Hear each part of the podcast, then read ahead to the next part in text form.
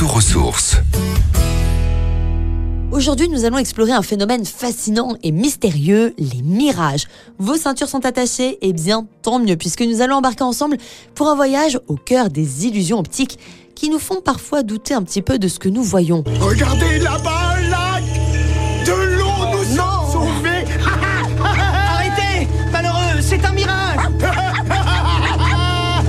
Par définition, les mirages, ce sont des phénomènes optiques qui se produisent lorsque la lumière se plie en passant à travers des couches d'air de densité totalement différentes.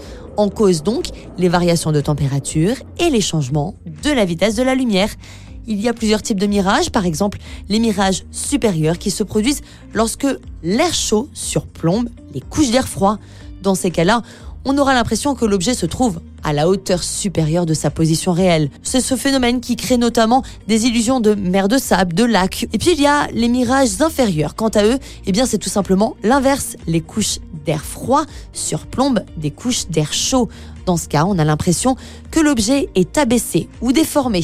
Un exemple bien connu est celui des images fantômes de bateaux, d'îles flottantes au-dessus de la surface des eaux. Il y a certaines professions qui sont impactées par ces mirages, comme les pilotes d'avion qui doivent être très attentifs à la perception des objets et des pistes d'atterrissage, ou encore les marins qui ont dû faire face aux mirages pendant des siècles, ce qui pouvait parfois les amener à des erreurs de navigation. Et ça peut même vous concerner, vous. Et oui, par temps chaud, très chaud, sur l'autoroute, le bitume peut sembler être couvert d'une épaisse flaque d'eau.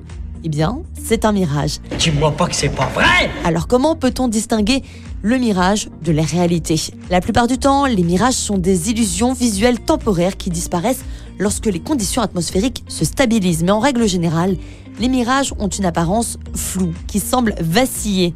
La meilleure façon de vérifier si vous êtes face à un mirage est de changer tout simplement de point de vue. Cela devrait modifier l'apparence de l'illusion. Si à la maison vous avez envie de créer votre propre mirage, c'est possible. Sur Internet, il y a plusieurs expériences qui vous permettent d'en reproduire avec notamment un petit peu d'eau, des récipients et des pièces de monnaie de quoi épater tout le monde. À vous de tester, à vous de jouer.